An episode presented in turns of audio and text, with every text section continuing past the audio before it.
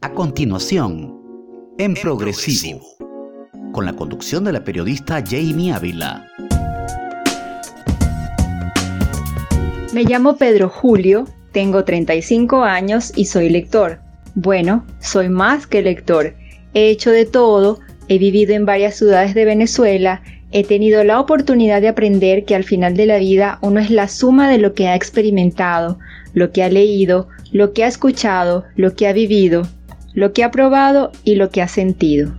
Así se define nuestro invitado especial de hoy, Pedro Julio Cedeño, quien cuenta con más de 1500 seguidores en su cuenta en Instagram, red social en donde tajantemente les dice pónganse a leer. Bienvenido Pedro Julio, ¿por qué tan determinante en esa invitación de pónganse a leer? Hola Jamie, es un gusto saludarte y un honor inmenso estar aquí contigo y compartir esta, esta oportunidad de que me hagas estas preguntas y vamos a ver cómo va esto. Y bueno, a tus lectores y a tus oyentes y, a todo tu público fantástico que espero que mi testimonio les inspire en algo y les invite a leer. Me preguntas que por qué tan determinante esa invitación de ponerse a leer. Fíjate, esa frase que me está taladrando a mí la mente desde niño es una frase de mi abuela. Mi abuela Matilde, que es una gran, gran lectora, cuando íbamos a su casa en las vacaciones, yo no viví, eh, mi, abuela vive en Carúpano, vivía en Carúpano con mi abuelo, tenían una casa fantástica y ahí íbamos a parar todos los primos en las vacaciones. Y yo cuando iba ya de vacaciones con mis primos, cuando estábamos un poquito aburridos, o estábamos ociosos o andábamos deforestando su, su jardín maravilloso, ella nos miraba muy determinante y entonces nos decía, pero pónganse a leer. Y aquella invitación era una invitación a hacer cosas maravillosas. Era a tomar un libro y a meterse y sumergirse en esas páginas y a nadar entre las letras de esos libros y a descubrir un montón de cosas maravillosas. Yo estoy convencido de que por medio de la lectura los seres humanos pueden ser mejores. Yo estoy convencido de que a través de la lectura nosotros ampliamos el criterio, tomamos decisiones eh, mucho más empáticas, aprendemos y creo que el conocimiento es poder. Y una forma muy efectiva de adquirir conocimiento es a través de la lectura. Pero no todos los libros son para adquirir conocimientos y no toda la lectura tiene que ser para aprender algo. También hay lecturas lúdicas, hay lecturas para reírse, hay lecturas para soñar con una cosa, una historia romántica o con una aventura en el centro de la Tierra. Hay muchas historias y hay muchos libros y eso está ahí a la mano de todo el mundo. Entonces me parece que es como un poquito egoísta que yo me guarde ese secreto a voces y no lo comparta y por eso le digo a todo el mundo siempre pónganse a leer. Pedro Julio, Creciste entre libros, sabemos que tu mamá fue bibliotecaria en la Biblioteca Nacional de Venezuela, entre tantas otras. ¿Cuál es la experiencia de un niño y ya adulto que tuvo como patio de juego una biblioteca? Te confieso que es uno de mis sueños. Haber crecido en una biblioteca es una de las cosas más maravillosas de mi vida, de mi infancia y de mi vida, y eso es un recuerdo constante para mí. Yo creo que no hay un día de mi vida que yo no recuerde algún momento, algún episodio, alguna historia, alguna anécdota que me haya sucedido en la biblioteca eh, pública central Armando Zuluaga Blanco, que es la, la, principal de Cumaná en el estado Sucre, que estaba justo al ladito de la oficina de la coordinación de la red de bibliotecas públicas, que era donde trabajaba mi mamá. Mi mamá era la supervisora de las salas infantiles y bueno, también en un momento fue coordinadora, eh, fue la responsable del bibliobús, que eso ya no existe y era una cosa fantástica. Metían en un, pequeño autobús, en un, en un bibliobús, un montón de libros y se iban a los pueblos más lejanos a llevarle las lecturas a los chamos y a los adultos también, a todo el mundo. Y yo tuve esa oportunidad, yo me considero muy afortunado por haber tenido la oportunidad de conocer los libros desde tan temprana edad y de, aprender a disfrutarlos. Porque los libros son un gusto que uno adquiere y la lectura es un gusto que se cultiva. No es una cosa que llega de manera innata y entonces no. Es algo que hay que cultivarlo a través de la misma lectura. Crecer en un, en un salón de lectura es una cosa fantástica. Yo recuerdo que tenía en la oficina de mi mamá tenía un escritorio, bueno, un escritorio, una mesita y una sillita pequeñita para mí, donde yo me sentaba a hacer mis tareas y hacer todas las cosas que me mandara mi mamá mientras yo estaba ahí, porque yo pasaba muchas horas ahí, yo soy hijo de una madre soltera y eh, yo vivía solamente con mi mamá en Cumaná, o sea, no tenía más familia y mi mamá no tenía con quién dejarme, entonces yo pasaba muchas horas con mi mamá y muchas horas en la biblioteca. Y recuerdo haber estado como muy atento a todo lo que tenía que ver y todo lo que hablaban con los libros y con la lectura y con los autores y con la colección y lo, con lo que viene nuevo y con el proceso, el proceso técnico que, que, llaman los bibliotecarios, que es el tema este de, de, poner la cota, de clasificar y poner la cota. Y a mí me parecía aquello fantástico y fenomenal. Me parecía que era como un código secreto que solamente ellos conocían. Y me parecía eso una cosa, pero fuera de del, del, planeta. Luego hay un tema de que yo pasaba muchas horas también en la sala infantil. Y ahí habían unos juegos fantásticos y maravillosos y también habían un montón de libros y yo recuerdo muchos libros de, esa, de, esos, de esos años, ¿no? Recuerdo, fíjate, hay un cuento francés que se llama Las Tres Sidras que yo lo recuerdo muy especialmente porque lo leí muchísimo. A mí me gustaba mucho la ilustración, las ilustraciones de ese, de ese cuento. Y nunca más volví a verlo en ningún otro sitio. Supongo que en, algunas bibliotecas públicas se conservarán, en donde hayan sido más cuidadosos, eh, habrá un ejemplar de eso, pero yo nunca más lo volví a ver. En esos años conocí yo eh, a Julio Verne, por ejemplo, y entonces me armaba excursiones con, con mis amiguitos de la biblioteca paseando por la biblioteca y íbamos a la sala eh, hemerográfica o a la sala general y entonces hacíamos que estábamos como en una excursión y era una cosa fenomenal. Pero quizá lo que recuerda con más cariño y con más entusiasmo es que mi mamá, como era la supervisora, y también era eh, la encargada de montar las bibliotecas y de, eh, actualizar las colecciones cuando eso tocaba, yo viajaba con mi mamá. Y entonces yo así me conocí todos los pueblos y todas las ciudades del estado Sucre del oriente del país, acompañando a mi mamá. Y yo asociaba el pueblo o la ciudad con la biblioteca que había ahí. Y la asociaba con el bibliotecario o la bibliotecaria. Entonces yo recuerdo con muchísimo cariño, por ejemplo, a Odila de Chacopata, que eso es un pueblo que está en la península de Araya, que está como más cerca de Margarita que de Cumaná, y la biblioteca era fantástica, ahí había un salón de lectura que era fantástico. Recuerdo, por ejemplo, de la biblioteca de Carúpano a Catalina Núñez, que fue la que escribió el himno de las aventuras en vacaciones. Y recuerdo las aventuras en vacaciones, que era un programa vacacional que hacían las bibliotecas públicas en este país para promover la lectura en los chamos. Y era una cosa fantástica, porque se hacían actividades que tenían que ver con los libros. Y se invitaba a los chamos a escribir y a leer y a conocer y se despertaba la curiosidad. Y para mí eso fue fundamental. Yo creo y estoy seguro que mucho de lo que soy yo en este momento, a, mis 35 años, es el producto de eso que yo tuve oportunidad de vivir jugando, leyendo, correteando, investigando, explorando en todas esas bibliotecas. Esa sensación de crecer entre los libros debe resultar inolvidable. Por eso queremos saber cuáles son esos libros emblemáticos en tu vida y por qué. Yo creo que me estás haciendo la pregunta más difícil que se le puede hacer a un lector. Preguntarle por un libro emblemático es como preguntarle por el libro favorito. Eso es una cosa complicadísima. Yo he tenido muchos libros favoritos a lo largo de mi vida. Hay unos que se, se, mantienen como constantes. Yo soy muy indeciso y entonces para mí escoger uno solo me parece la cosa es como un martirio. Es como que me sometieran a una tortura inenarrable. Sin embargo, hay unos libros que yo guardo así como, como, como mi corazón eh, en un lugar y en un espacio muy importante. Por ejemplo, El Principito. Yo tengo una historia con El Principito porque mi mamá cuando supo que estaba embarazada de mí, lo primero que compró fue El Principito para mí. Entonces yo crecí con mi Principito, con mi ejemplar del Principito que es una edición preciosa de 1951, que fue la primera edición en español que hubo eh, por una editorial argentina, y yo tengo ese libro que lo conservo como un tesoro y me acompaña a donde yo me vaya. Pero hay otros libros, por ejemplo, García Márquez, que me gusta mucho. Mi libro favorito de García Márquez es El amor en los tiempos del cólera. Y lo he leído varias veces, tres veces. Yo soy malo para releer, pero El Principito y El amor en los tiempos del cólera los he releído. Más El Principito que el de Gabo.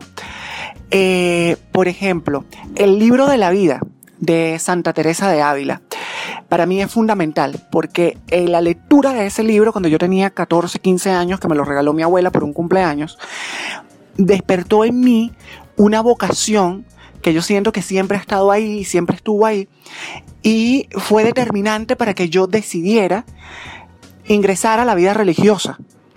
Y de manera que yo ingresé en la orden de los carmelitas, que era la orden de, Teresa.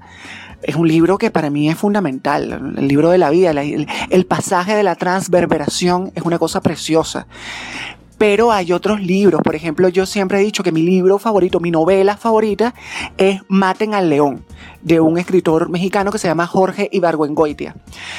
Eh, si me hablas de poemas, yo tengo unas obras completas de Sor Juana Inés de la Cruz que me, me regaló un tío que viajó a México y, me preguntó, ¿qué quieres que te traiga? Tráeme algo de Juan Inés de la Cruz y me trajo las obras completas de Juan Inés.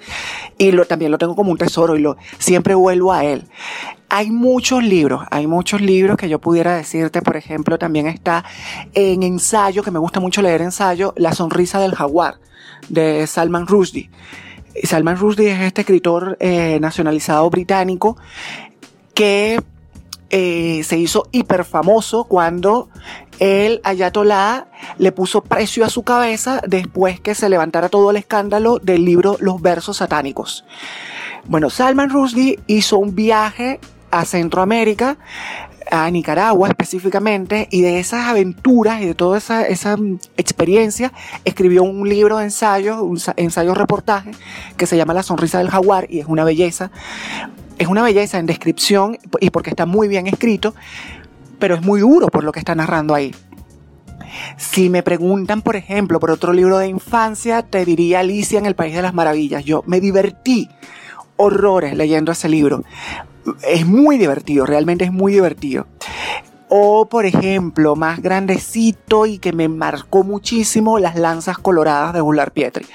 A mí Ular Pietri me parece una figura, no sé, un poco compleja, pero como escritora a mí me gusta. Entonces, en este libro particularmente me convenció. O sea, este, este libro a mí me, impresionó muchísimo y me gustó muchísimo. Te podría hablar también de clásicos rusos y clásicos franceses que los conocí a través de mis abuelos. Eh, Crimen y Castigo, eh, Ana Karenina, que ese libro a mí me voló los tapones. Y por el lado, eh, La muerte de Iván Illich, yo durante muchos años, bueno, unos años, no muchos, pero sí unos años trabajé en la administración pública, fui funcionario público, recaudador de impuestos y entonces cuando leí la muerte de Iván Illich dije, Dios mío, yo no me quiero convertir en este señor, yo voy a dejar este trabajo, a mí no me gusta esto, a mí no me va a pasar como este caballero. Eh, y también, a ver, están los clásicos franceses, la, la Dama de las Camelias o Madame Bovary que ese también, yo, ese, fíjate, ese libro me generó mucha aprensión cuando terminé de leerlo, porque yo no me esperaba que el final de Emma Bovary fuera ese. Y me quedé después que lo, estaba leyendo el final y em, empecé como a llorar y apreté el libro así como, bueno, pero ¿y entonces? ¿Y ahora qué va a pasar con esta niña? ¿Qué va a pasar con Bertita? Con la muchachita, pero ya que, Dios mío, pero ¿y esto qué es? Eh, eh, fue muy conmovedor. Pero te digo, aquí me están quedando un montón de libros por fuera pero un montón, muchísimos. Has tenido, Pedro Julio, como nos has contado, la experiencia de crecer entre libros y ahora eres un promotor de lectura en tus distintos espacios. Si tuvieses que dar recomendaciones a unos padres para fomentar el hábito de la lectura en niños y jóvenes, ¿cuáles serían?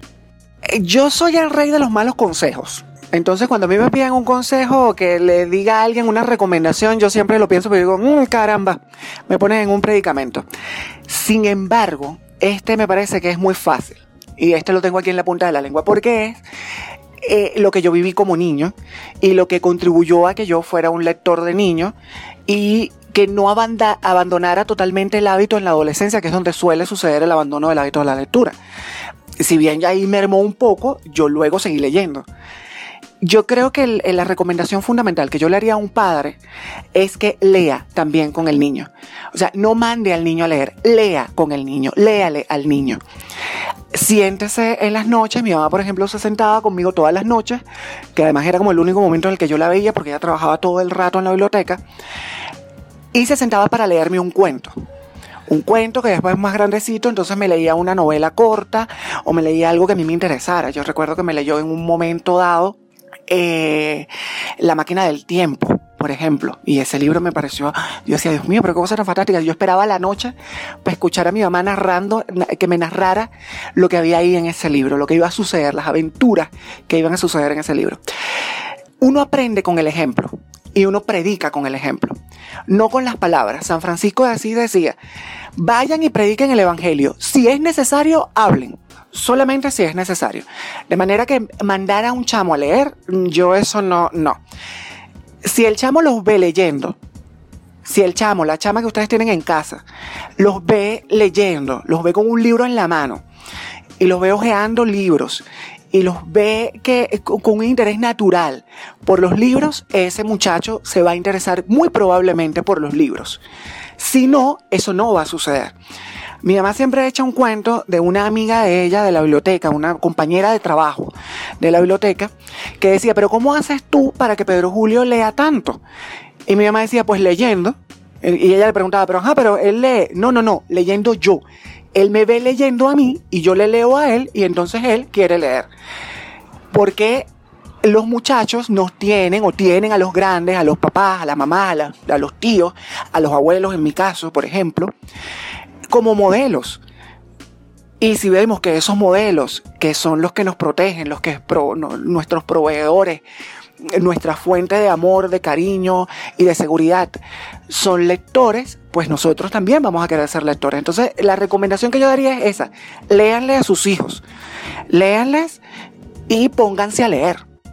Nos sumamos a tu invitación y le decimos a nuestros seguidores pónganse a leer. Y precisamente en este tema queremos consultarte cuál es tu relación con los libros digitales. ¿Crees que lo importante es leer sin importar el medio? Yo soy un defensor del libro físico. Y a mí me gusta el libro físico porque me parece que el libro físico eh, nos ofrece una experiencia que no ofrece el libro digital. A ver, yo tengo mil manías pero un montón de manías. Yo soy el rey también de las manías, no solamente de los malos consejos, también de las manías. Y una de mis manías es, por ejemplo, tocar el libro, tocar y abrirlo y pasar sus hojas y oler esas hojas cuando las voy pasando. Una cosa rarísima, pero yo hago eso. Y creo que mucha gente lo hace. Yo este cuento lo he echado varias veces y siempre he conseguido a alguien que diga, ay, yo hago lo mismo. Eh, yo no tomo anotaciones en los libros porque eso para mí es un pecado capital. Yo soy hijo de una bibliotecaria, de manera que yo no rayo libros, ni doblo hojitas, ni puntitas, ni... No, no, eso no se hace. Yo tomo notas al final en una hojita. Eh, siempre los libros en la parte trasera tienen una hoja en blanco. Bueno, ahí se toman las notas. Ahí yo tomo notas, escribo el número de la página, luego escribo el, párrafo donde está lo que me interesa y puedo que, entre comillas, alguna palabra para saber a dónde me voy a ir. La cuestión es que esa, eso solamente puedo hacerlo yo con un libro físico. Con un libro digital yo no puedo hacer eso. Sin embargo, eh, yo creo que la crisis económica en este país nos ha pegado a todos.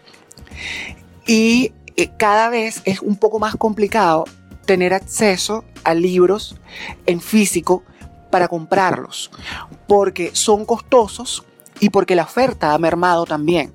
Ya no hay tanta oferta, ya no hay casi librerías. Por ejemplo, en, el interior del país es complicado conseguir una librería. O en pueblos, ciudades grandes donde había una librería, ya no hay ninguna. Eh, o quedan pocas, y esas que están, están sobreviviendo con lo que tienen ahí en el inventario, que bueno, imagínate. Entonces, tenemos que ir aquí al mercado de los libros usados, de segunda mano, que me parecen fantásticos también, porque esos libros de segunda mano tienen historia, y a mí me encantan los libros con historia. Si bien los míos son así como unos libros de, de, tú sabes, que, pareciera que nadie los hubiera tocado, cuando yo los he leído y, he tomado de esos libros lo que me ha interesado, eh, me gusta un libro usado. Yo, a mí me da alergia el polvo y el polen y tal, y lo que hay en los libros.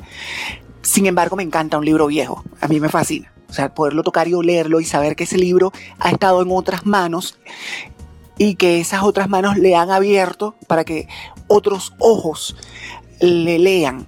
Me parece una cosa romántica y fantástica. Y yo que soy un cursi empedernido, soy fan total del libro físico por eso. Pero insisto, la situación nos ha llevado a la digitalidad. Entonces, mm, yo si puedo escoger una forma de leer un libro, esa forma será en físico y tenerlo en físico. Si no me queda opción, lo leeré en digital. ¿Qué hago yo? Que tengo una lista de libros que leí en PDF o en Word o en digital o en línea pero los quiero en físico y entonces la tengo pegadita en mi cartelera y la voy alimentando todo el tiempo y cada vez que consigo un ejemplar de eso, entonces la tacho y eso me genera una emoción muy grande. El libro como objeto presenta un, un mundo, o sea, nos abre un mundo, un delta de emociones y de un montón de cosas fantásticas y maravillosas.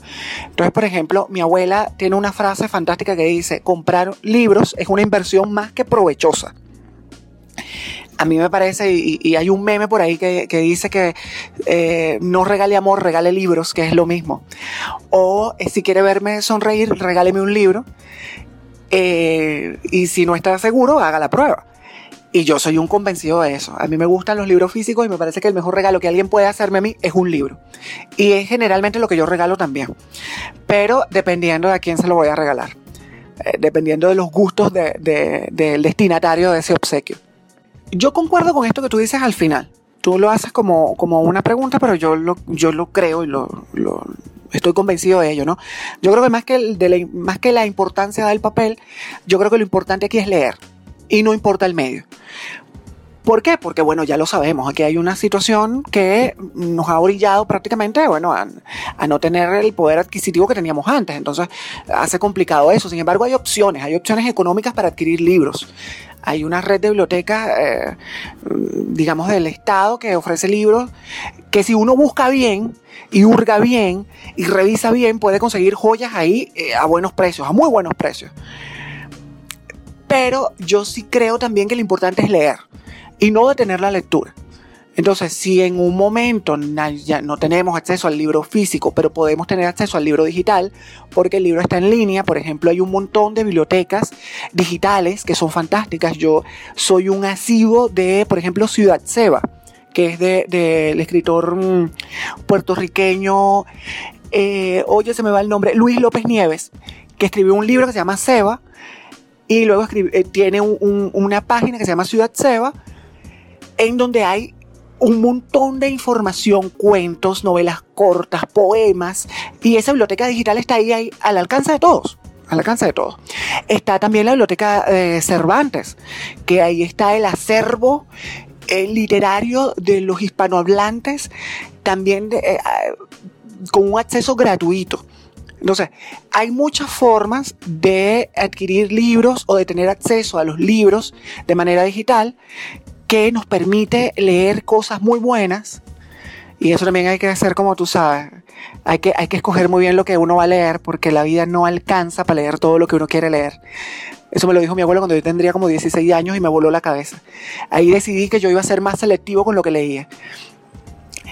Y en el proceso de leer en digital o en el proceso de leer en físico, se generan un montón de emociones que no la genera tanto el, objeto o el medio por el cual está llegando esa lectura a nosotros, sino lo que lo genera es la lectura misma, las palabras, las líneas, los párrafos, las páginas que están ahí, que ese escritor ha e, en su generosidad decidido compartir con nosotros. Entonces yo sí creo que la, la importancia está en la lectura, en la lectura per se, no importa el medio. Pero si me ponen a escoger, yo me quedo con el medio físico. En tu experiencia como educador, Pedro Julio, ¿cuál crees que son esas estrategias que deberían incluirse en las actividades escolares para el fomento de la lectura en los niños? ¿Hay debilidades en nuestro sistema educativo en cuanto al fomento de la lectura? Esta pregunta es muy complicada. A ver, voy a empezar por el final. Sí, hay muchas debilidades en el sistema educativo nuestro en cuanto al fomento de la lectura, muchísimas. Aquí no se valora la lectura. Nuestro sistema educativo no está eh, diseñado de una forma en el que se le dé un valor a la lectura como hábito saludable para un niño que va luego a ser un adulto. De manera que eh, habría como que darle un giro a la cuestión. Ahora, ¿nosotros podemos hacer eso? Mira, en este momento no, porque eso hay unas instancias para realizar esas modificaciones. Como no podemos hacer la modificación, digamos, global o macro, podemos tomar acciones, emprender acciones pequeñitas en las aulas para fomentar la lectura en los chamos. A ver, en mi experiencia, ya primero antes de hablar de mi experiencia como educador, te voy a hablar de mi experiencia como niño lector y como estudiante lector. Yo creo que el principal problema está en que obligamos a los muchachos a leer. Y la lectura, como es un gusto, no entra por obligación. Nada entra por obligación. Lo que entra obligado, lo que se impone, es algo que genera rechazo, que, genera hastío, tedio, fastidio, burria, y nadie quiere leer aquello. Yo recuerdo que a mí me obligaron a leer 100 años de soledad en el bachillerato y yo abandoné el libro y no lo terminé porque me pareció una cosa horrenda. Y luego cuando estaba en la universidad tomé el libro otra vez entre mis manos, gracias a una amiga que me lo recomendó y hablaba maravillas de ese libro. Y decía, pero yo no lo recuerdo así. Y me di cuenta que, era eh, que tenía ante mí una de las cosas más bellas del mundo, de las que yo me había privado porque me habían obligado a leerlo. Y eso sucede. Eso sucede con el sistema educativo nuestro porque obligamos a los muchachos a leer. Yo creo que los muchachos no leen, no porque no les guste leer o porque no tengan hábito de lectura, no, es porque no han descubierto cuál es su género. Yo estoy convencido de que si una persona descubre cuál es su género, va a descubrir cuáles son sus escritores y va a descubrir, descubrir cuáles son sus obras máximas y capitales. Pero para eso debemos darle oportunidad de que escoja, debemos presentarle un abanico de, de posibilidades, un delta de posibilidades. Y eso no sucede porque tenemos como un canon y entonces esto es lo que hay que leer. Y así obligado, insisto, eso no entra. Entonces yo lo que pienso es que a los muchachos hay que acercarle a la lectura en función de lo que ellos quieran leer. Se puso muy de moda, por ejemplo, las 50 sombras de Grey. Y todo el mundo estaba leyendo eso. Y muchachos jóvenes, muchachas jóvenes, todo el mundo estaba leyendo eso. En, los liceos. Y yo recordaba y decía, ajá, pero ¿qué, qué pasa con este libro? Yo leí el primero, no lo terminé, me pareció una cosa que estaba terriblemente mal escrita. Yo no pude terminarlo y dije, bueno, pero si lo que les interesa es este tipo de literatura, vamos a leer entonces El amante de Lady Chatterley. Tengan esto, vamos a leer esto. Y esto les, les va a volar la cabeza, porque esto está bien escrito. Pero hay que presentar oportunidades porque si no hay la oportunidad de leer varias cosas, no se genera criterio y entonces siempre vamos a estar consumiendo lo que nos dan. Y tampoco la idea es esa, la idea es que cada quien decida qué quiere leer y qué le gusta leer. Por eso insisto, el tema de, la imposición a mí me parece que no, no nos ha funcionado. Eh, yo creo que el tema vendría siendo más de dar oportunidad, de ofrecer opciones. También hay un tema con a ver, muchos niños que leen quieren escribir después y no les ofrecemos tampoco esa oportunidad. Entonces, también sería como el tema de eh, enseñar a los muchachos a que suelten la mano. Y soltar la mano es escribir. Y uno aprende a escribir escribiendo, como aprende a leer leyendo, únicamente así. Entonces, vamos a leer esto, ¿qué quieren leer ustedes? Vamos a leerlo en tanto tiempo, vamos a hacer un club de lectura que me parece que es una estrategia fantástica, escoger un cuento corto, porque no vamos a leer, eh, no sé qué te digo yo, el Evangelio según Jesucristo, que es un libro de Saramago súper denso, en una semana. Eso no lo lee nadie en una semana. Pero vamos a leernos un cuento. Vamos a leernos un cuento en una semana eh, y el viernes que viene vamos a hablar del cuento, vamos a discutir el cuento y cada quien va a escribir su experiencia con el cuento en una cuartilla, por ejemplo. Y ahí estamos haciendo una promoción muy suavecita de la lectura, sin imponerla, sino invitando. Y que ellos decidan qué cuento vamos a leer. Que no lo decía yo. Yo puedo proponer, yo puedo decirle, oye, mira, a mí me encantan los 12 cuentos peregrinos de García Márquez. Vamos a coger de ahí el verano feliz de la señora Forbes, que a mí me encanta. Pero ellos de repente no quieren leer eso, quieren leer otra cosa, quieren leer un cuento de Edgar Allan Poe o de Horacio Quiroga, que a los muchachos les encanta Horacio Quiroga. Yo creo que es lo único que leen con gusto, o lo único que leemos nosotros con gusto cuando estamos en el bachillerato, a Quiroga. Entonces vamos a dejar que ellos escojan y vamos a guiarlos para que escojan bien. Vamos a presentarle oportunidades y a darle opciones. ¿Nos contarías cuáles son, Pedro Julio, esos libros a los que siempre vuelves? Bueno, como ya te dije, un libro fundamental para mí al que yo siempre vuelvo es El Principito. Porque El Principito yo creo que eh, es un libro que encierra un montón de lecciones y es un libro fantástico. Pero, por ejemplo, últimamente que me ha dado por leer autores venezolanos, he vuelto eh, con Rufino Blanco Fombona, que es una cosa fantástica. Blanco Fombona eh, es un tipo genial y fenomenal. He vuelto también eh, con Salvador Garmendia, por ejemplo. He vuelto con eh, Laura Antillano. Laura Antillano a mí me gusta muchísimo, me parece que es una escritora fenomenal. Y he vuelto con la, con la obra de Laura Antillano, he, releído algunas cosillas y le he tomado otra vez el, pulso a lo que escribe Laura Antillano, a lo que ha escrito Laura Antillano. Eh, últimamente me ha dado por releer poesía. Entonces he vuelto con eh, Alejandra Pizarnik con la que yo tengo un cuento fenomenal, porque yo me, viví un guayabo con Alejandra Pizarnik y creo que es una experiencia que todo el mundo debería vivir, un guayabo con, Alejandra Pizarnik. Y he vuelto con una poeta uruguaya que a mí me encanta y me gusta muchísimo, que se llama Idea Vilariño. Y eh, de las venezolanas, últimamente estoy releyendo un poemario de Carmen Isabel Maracara, que es una poeta fantástica, Mm, venezolana, además es una mujer que como que se ha preparado mucho y escribe de manera perfecta. A mí me gusta mucho la poesía de Carmen Isabel Maracara. Y, por ejemplo, he vuelto últimamente a Yolanda Pantín, que se ha vuelto como, como, como muy famosa y muy sonada en los círculos eh, por el premio que se ganó hace poco pero que es una poeta que yo creo que merece ser releída y leída y, leída de nuevo y otra vez y otra vez y otra vez. El poema de, Yolanda Pantín, eh, Los sueños, me parece que, no sé, deberíamos aprendernos ese poema, sobre todo la parte final. Fíjate, hay un libro en el que he vuelto últimamente. Yo ahorita estoy viviendo una experiencia que probablemente me vaya a acercar a la muerte de un ser muy, muy querido. Eh, y entonces, hace muy poco alguien me prestó un libro de la escritora venezolana Albor Rodríguez que se llama Duelo. En ese libro ella narra la experiencia de perder a su hijo de una forma eh, muy imprevista, eh, oye, de una forma que, que, yo creo que nadie se lo espera. Y ese libro me recordó un libro que yo había leído hace tiempo, también producto de la pérdida de alguien muy querido, de una escritora y poeta colombiana, eh, Piedad Bonet. El libro se llama Lo que no tiene nombre. Y he estado releyendo lo que no tiene nombre. Primero empecé como a leer algunas paginitas y luego ya me di cuenta que lo estaba leyendo todo completo. Ese lo estoy leyendo, por, eh, cierto, en PDF. Yo no lo tengo en físico, lo tengo en PDF.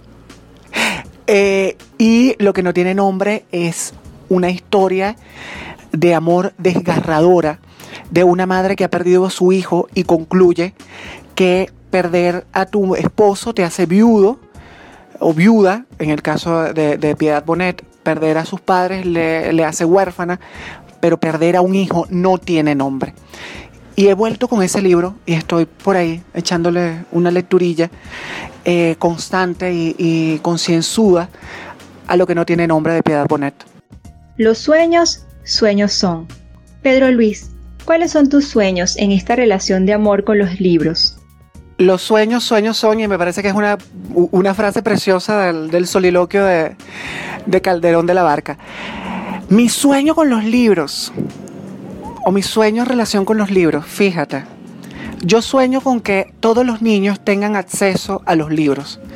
Yo sueño con que todos los adolescentes y los jóvenes tengan acceso a los libros, con que todos los adultos tengan acceso a los libros y sepan que si no hay posibilidades de adquirir un libro eh, físico o digital por los medios y los canales legales y regulares, hay posibilidad de adquirirlos, o bueno, de adquirirlos no, hay, hay acceso a ellos a través de las bibliotecas públicas en este país o de las bibliotecas privadas que ofrecen atención al público, o a través de las bibliotecas escolares, o a través del Internet. Mi sueño con los libros es que la gente tenga acceso a los libros y que la gente se ponga a leer. Porque insisto, y yo vuelvo sobre esto cada vez que tengo oportunidad, para mí la lectura es una forma de crecer como ser humano y de crecer como sociedad. Los franceses tienen un culto a la cultura y para ellos una manera de escalar socialmente es a través de la cultura, es a través de lo que has leído, de las, lenguas que hablas, de lo que has podido ver y conocer y escuchar yo comulgo con esa, con esa posición, con esa postura, con esa filosofía de, de, ver la vida. Yo creo que sí, yo creo que uno al final del día es eso, es la suma de todo eso. Pero si no tenemos acceso, si no podemos leerlo, si no podemos verlo, si no podemos oírlo, no vamos a crecer nunca. Entonces mi sueño es eso. Mi sueño es que la gente, sobre todo mis paisanos, los venezolanos, tengamos todos acceso a los libros, podamos leer y descubramos cuál es nuestro género.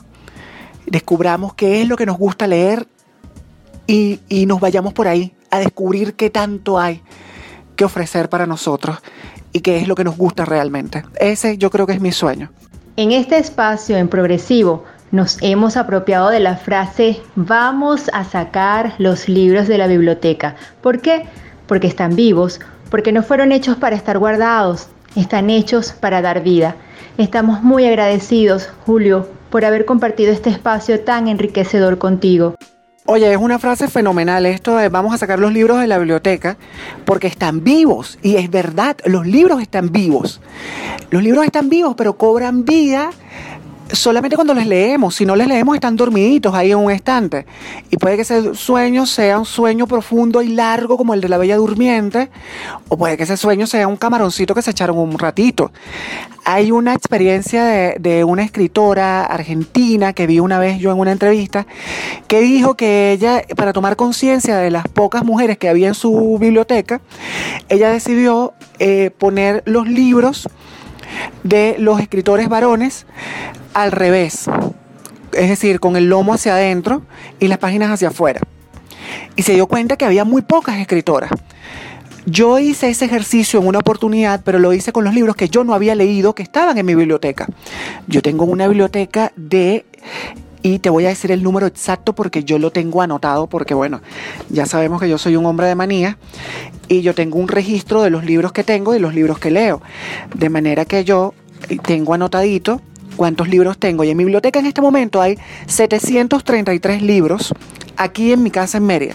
En Caracas, cuando yo salí del convento, como no podía traérmelo todo, en Caracas tengo siete cajas de libros. Allá tengo aproximadamente 270 libros que pude eh, recoger y, me pude hacer de ellos a lo largo del tiempo que estuve en el convento porque la gente me los regalaba, las hermanas de la biblioteca del seminario arquidiocesano me regalaban libros, mis hermanitos de convento me regalaban libros, mis otros hermanos de otras órdenes y congregaciones, eh, amigos caraqueños me regalaban libros, entonces yo fui como llenándome de libros en Caracas, pero no, no los he podido traer.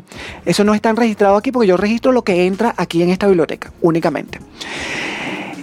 A ver, el tema está en que cuando yo logré poner esos libros con las, páginas hacia afuera, me di cuenta que había un montón que yo no había leído, la mayoría no los había leído. Y me di la tarea de empezar a leer lo que estaba al revés, para poderla de la vuelta y ponerlo correctamente con el lomo hacia afuera. Y empecé a descubrir un montón de cosas fantásticas que yo tenía en mi biblioteca y que no recordaba que yo en algún momento los había adquirido me los habían regalado y que estaban aquí, que yo los tenía a la mano. De manera que el tema de sacar el libro de la biblioteca me parece fenomenal. Sí, saquemos los libros de la biblioteca y eh, hagamos que esos libros tengan vida, cobren vida a través de la lectura. y prestemos libros. Yo no presto libros, particularmente yo es un tema que yo prefiero regalarlo, pero no prestarlo porque lo paso muy mal. Me genera mucha ansiedad saber que hay un libro mío por ahí. Es como, prestar, como darle un hijo de uno a alguien para que se lo cuide un rato. No sé, a mí eso me genera aprensión. No está muy bien eso, ¿no? Yo debería ser más generoso con eso. Pero siempre le digo a mis amigos, si usted quiere leer un libro mío, véngase a mi biblioteca, yo le presto mi cama, mi mecedor, mi silla en el escritorio, para que lo lea, pero lo lea aquí adentro. Solamente hay pocos amigos a los que yo les tengo tantísima confianza que soy capaz de darle un libro mío para que se lo lleve.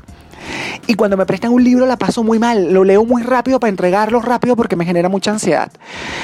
Los libros hay que leerlos y para leerlos hay que sacarlos de la biblioteca, desempolvarlos.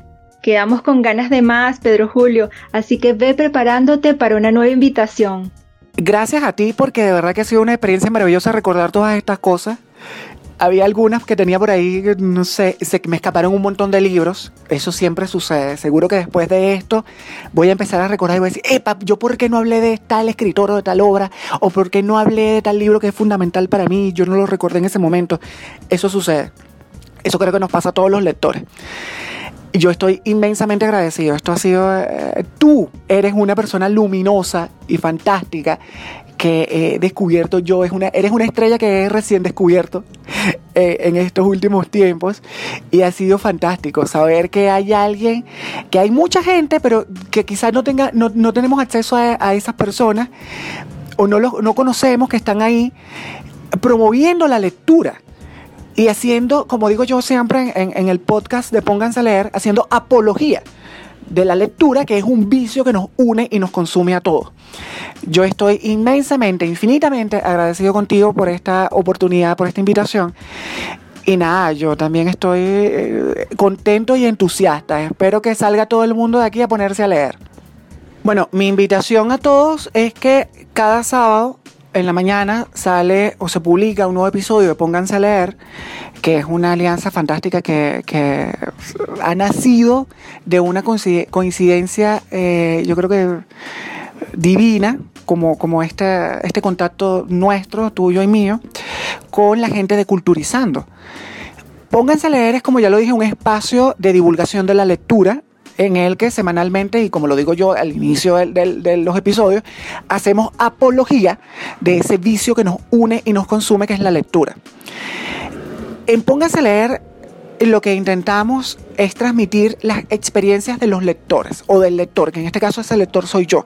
Pero a mí me encantaría conocer las, las experiencias de otros lectores y poderlas compartir en el podcast. Pónganse a leer no es un podcast donde vamos a hablar de una manera académica. Aquí lo que se trata es de compartir, como digo yo, experiencias a través y por medio de la lectura y lo que ha generado la lectura en nosotros. La lectura de algunos libros, de algunos poetas, de algunos autores, eh, de, de, algunas páginas, de algunos fragmentos que están metidos en los libros y lo que hay es que sumergirse en esos libros como se sumergía Arun, el del mar de las historias, la, la novela corta de Salman Rushdie. Y nada, mi invitación es a eso. Mi invitación es a que vayan todos y pónganse a leer. Yo quisiera despedirme con un trocito de, de Albert Camus que se llama Verano y dice así, en medio del odio descubrí que había dentro de mí un amor invencible. En medio de las lágrimas descubrí que había dentro de mí una sonrisa invencible. En medio del caos descubrí que había dentro de mí una calma invencible. Me di cuenta que a pesar de todo eso, en medio del invierno, descubrí que había dentro de mí un verano invencible. Y eso me hacía feliz, porque esto dice que no importa lo duro que el mundo empuja contra mí, en mi interior hay algo más fuerte, algo mejor empujando de vuelta. A ustedes los invitamos para una nueva entrega de En Progresivo El Rincón del Cuento por Noticias Digital 58, periodismo web de verdad.